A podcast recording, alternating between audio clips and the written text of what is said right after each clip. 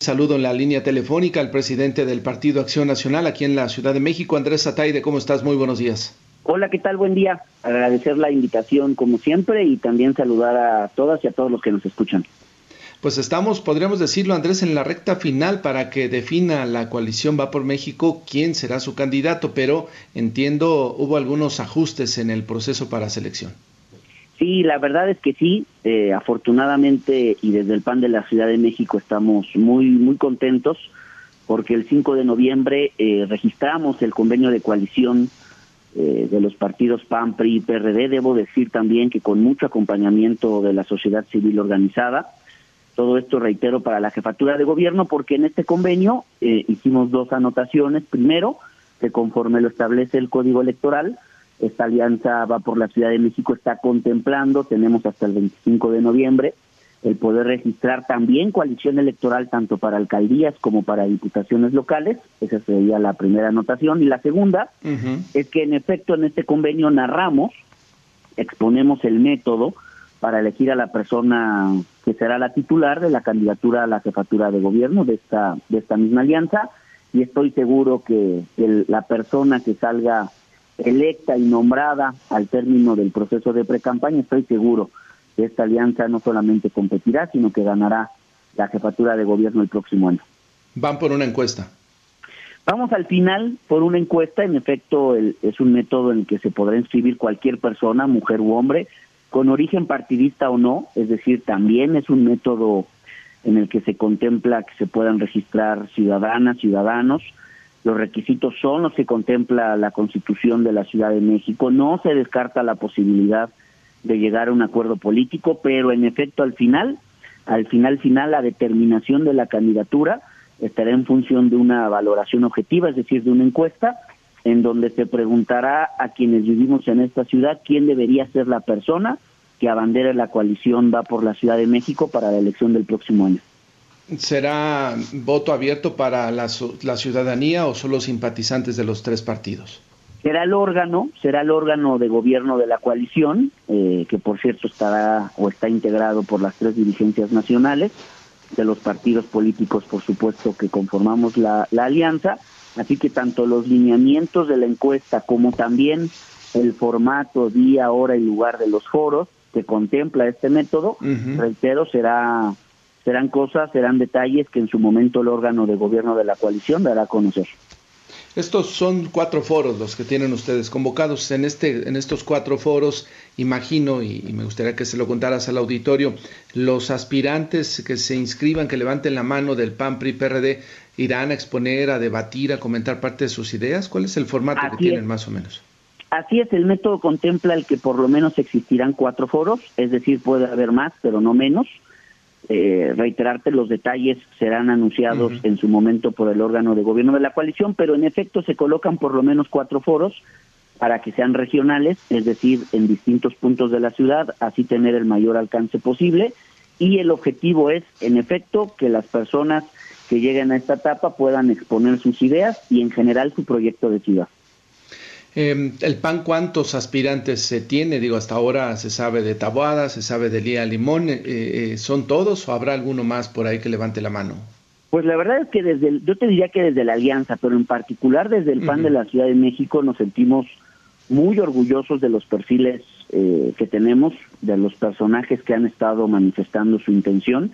Y será el 15 de noviembre, será el 15 de noviembre el día único de registro el registro podrá realizarse en cualquiera de las instalaciones de los tres partidos y reiterarte, desde el PAN estamos contentos porque las mujeres y los hombres que han manifestado su deseo, su interés de participar, todas y todos ellos son personas que en donde han estado han dado resultados.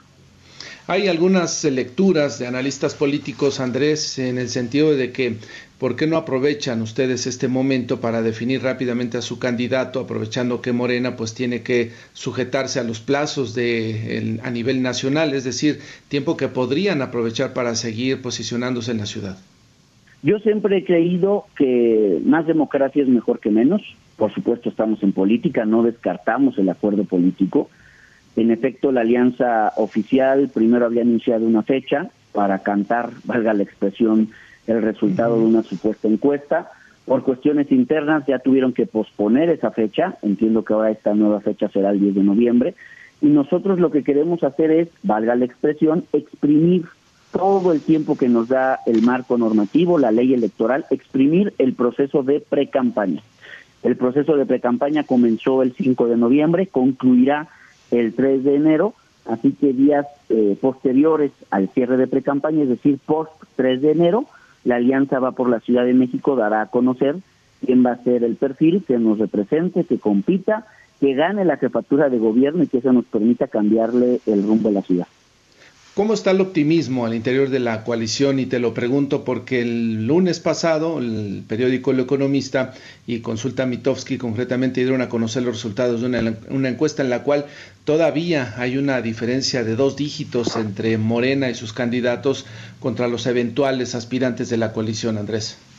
Yo lo que te diría es que en efecto, por supuesto, las, las encuestas son importantes, son fotografías del momento, se ha dicho en reiteradas ocasiones, desde el PAN de la Ciudad de México así lo vemos, las reconocemos, no las rechazamos cuando no nos convienen y no necesariamente las aceptamos cuando nos convienen, son parte de un diagnóstico, pero lo que yo te diría y le diría al auditorio es que esas son encuestas que arrojan resultados muy parecidos a los resultados que se arrojaban en las encuestas previo al resultado electoral del 2021. Y el resultado electoral del 2021 aquí todas y todos lo sabemos.